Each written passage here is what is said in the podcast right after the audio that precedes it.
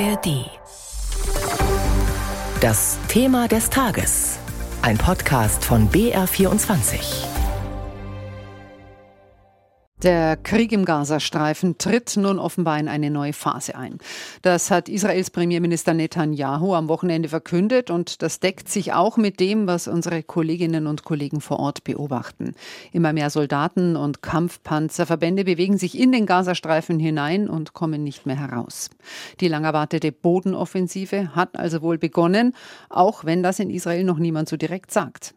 Gleichzeitig entwickelt sich unter der palästinensischen Zivilbevölkerung im Gazastreifen ein humanitäres Drama. Hunderttausende Menschen sind verzweifelt, ohne Obdach und vielfach ohne Lebensmittel und medizinische Versorgung.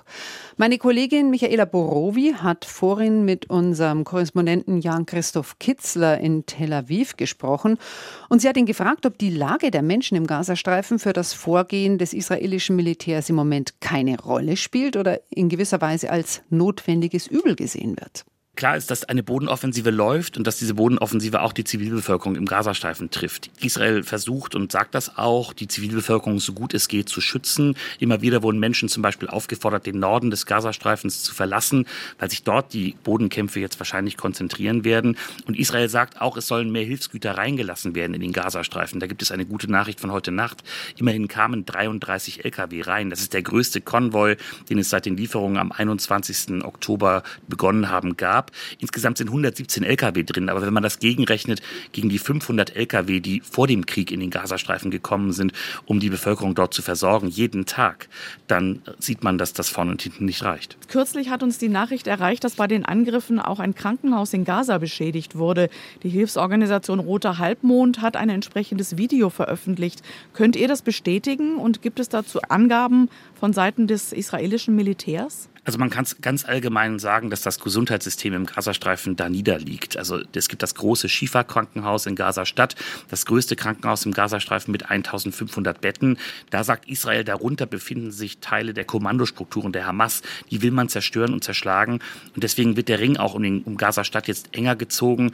Da gibt es offenbar die Vorbereitung von Kämpfen auch eben in diesem Krankenhaus. Und dazu muss man wissen, dort versuchen sich immer noch tausende Menschen in Sicherheit zu bringen. Dort gibt es noch viele Patienten und immer wieder wieder werden auch Leute dort eingeliefert. Dieses Krankenhaus kann zurzeit nicht evakuiert werden. Und das ist natürlich eine sehr, sehr schwierige Situation, auch für den militärischen Einsatz. Nun speisen sich eure Berichte ja unter anderem aus den Informationen, die ihr von euren Mitarbeitern vor Ort bekommt. Sind denn die Kommunikationswege inzwischen wieder intakt? Also wir haben immer wieder Lücken in der Kommunikation. Manchmal stundenlang sind unsere Kolleginnen und Kollegen dort nicht erreichbar. Wir versuchen dann auf anderen Wegen sie zu erreichen oder andere Menschen zu erreichen, wenn das irgendwie geht. Manche haben zum Beispiel im Gazastreifen eine israelische Telefonnummer und können dann möglicherweise telefonieren. Aber das ist wirklich schwierig. Wir versuchen das immer und bekommen dann Lagebilder, die erschütternd sind, in denen wir auch merken, dass die Menschen, mit denen wir dort zusammenarbeiten, auch um ihr eigenes Leben fürchten müssen. Und das sind dann manchmal schwierige Gespräche. Einerseits versuchen wir natürlich, sie zu einer wichtigen Stimme werden zu lassen lassen und ihre Einblicke, die sie haben, auch zu transportieren und ihre Erfahrungen. Auf der anderen Seite wissen wir, die Menschen sind persönlich sehr in Gefahr und auch in einer sehr prekären Situation. Und trotzdem brauchen wir das Bild, was sie uns geben. Das ist wichtig für unsere Berichterstattung. Einschätzungen von unserem Korrespondenten Jan-Christoph Kitzler in Tel Aviv waren das. Die Lage in Nahost, das ist auch für die Bundesregierung ein sehr schwieriges Thema. Darüber spreche ich jetzt mit Jürgen Hart, dem außenpolitischen Sprecher der Unionsbundestagsfraktion. Guten Morgen, Herr Hart. Guten Morgen, Frau Strasser.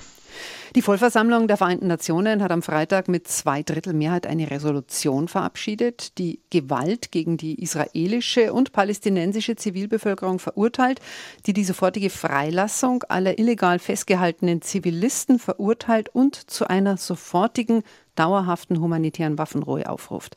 Eine klare Verurteilung des Terrors der Hamas steht explizit nicht in der Resolution und Deutschland hat sich deshalb bei der Abstimmung enthalten. Ihr Parteikollege, der CDU-Außenpolitiker Röttgen, hat das scharf kritisiert. Er sagt, Deutschland hätte mit Nein stimmen sollen. Was ist Ihre Haltung dazu?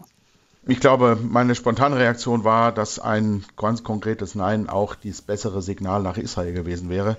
Allerdings zeigt ja diese Abstimmung das ganze Dilemma, das wir bei den Vereinten Nationen und in der Europäischen Union haben. Es hat Frankreich für diese Resolution gestimmt. Das kam natürlich für Deutschland überhaupt nicht in Frage. Es haben zahlreiche andere EU-Länder für die Resolution gestimmt, die eben kein Recht auf Selbstverteidigung Israels explizit genannt hat und die auch eine Waffenruhe gefordert hat, was ja bedeuten würde, dass Israel seinen Kampf gegen die Hamas einstellen müsste. Ich glaube, wir müssen mehr daran arbeiten, eine einheitliche europäische Position zu entwickeln und eine Enthaltung Deutschlands ist nur dann angemessen, wenn sie gegebenenfalls dem Konsens in der Europäischen Union dient. Da es den sowieso nicht gegeben hat, wäre es besser gewesen, wenn die Bundesregierung mit Nein gestimmt hat zu dieser Resolution. Wie weit soll Ihrer Ansicht nach die deutsche Unterstützung für Israel in diesem Fall gehen? Also konkret, falls Israel in diesem Krieg Munition, Material oder auch Truppen von anderen Ländern brauchen sollte, sollte Deutschland da liefern, Ihrer Ansicht nach? Ich glaube, dass wir jede Unterstützung Israel zukommen lassen müssen, also sowohl militärische Ausrüstung als auch sonstige Ausrüstung, vielleicht Verbandsmaterial, vielleicht auch Blutplasma für die Verletzten, die es ja bereits jetzt gegeben hat und die es möglicherweise unter den Soldaten geben wird. Ich glaube darüber hinaus, dass sich die Frage einer militärischen direkten Unterstützung Deutschlands, also eines Eingreifens Deutschlands, nicht stellt, weil Israel gut bewaffnet und gut gerüstet ist und meines Erachtens auch durch diesen Angriff nicht in seinem Existenzrecht gefährdet wird. Ich füge aber hinzu, wenn sich die Situation entwickeln sollte derart, dass die Existenz Israels auf dem Spiel steht, darf es auch in Deutschland keinerlei Tabus geben, was unsere Aufgabe ist. Das wäre allerdings dann natürlich eine Entscheidung, die die Völkergemeinschaft, ähm, allen voran Amerika, dazu treffen müsste. Und davon sind wir zum Glück noch weit entfernt und ich hoffe auch nicht, dass es so weit kommt. Sie sagen keinerlei Tabus. Wenn nun Israel beispielsweise, wie möglicherweise schon geschehen, in Gaza Krankenhäuser bombardiert, weil darunter Hamas-Kommandozentralen vermutet werden, muss Deutschland das auch mittragen, Ihrer Ansicht nach? Oder gibt es da irgendwo eine Grenze, wo wir sagen müssen, das ist nicht mehr verhältnismäßig? Das ist die perfide Strategie der Hamas, die ja bereits seit langer Zeit Zivilisten als Schutzschilde für ihre militärischen Einrichtungen nutzt. Ähm, diese Kommandozentrale der Hamas im Gaza befindet sich unter einem Krankenhaus. Diese Erkenntnisse haben die Israelis. Und wenn man diese Kommandozentrale ausschalten will, was ja eine wesentliche Voraussetzung dafür ist, die Hamas im Gaza zu zerschlagen, dann muss man auch diese Kommandozentrale angreifen und das muss dann der jeweilige Verantwortliche auf der militärischen Seite in Israel abwägen. Kann ich das mit anderen Mitteln erreichen als durch ähm, Raketenbeschuss? Was ist das Opfer, was ich dann meinen Soldaten abverlange, wenn sie da möglicherweise Tunnel für Tunnel erobern müssen? Das ist eine extrem schwierige Abwägung. Ich habe aber das Gefühl, dass in Israel wie das ja in der Vergangenheit auch der Fall war, man ein sehr scharfes Auge darauf hat, auf die Zivilisten, auf die Zivilbevölkerung. Zum einen, weil man sich moralisch in der Pflicht sieht, auch die Zivilbevölkerung zu schützen.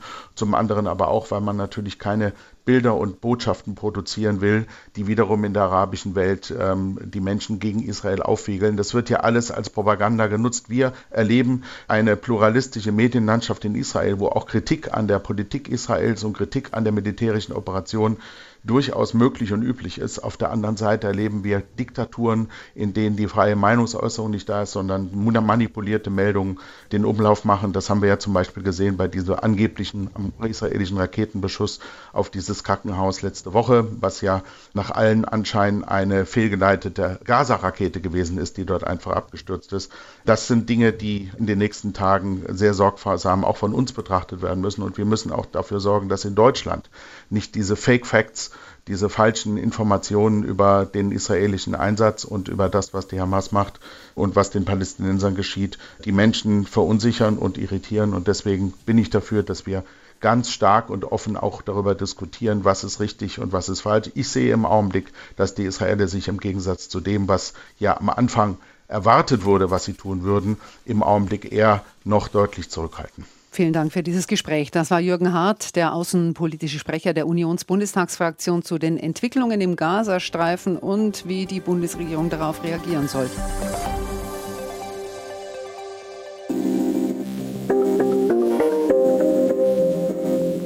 Dreimal besser.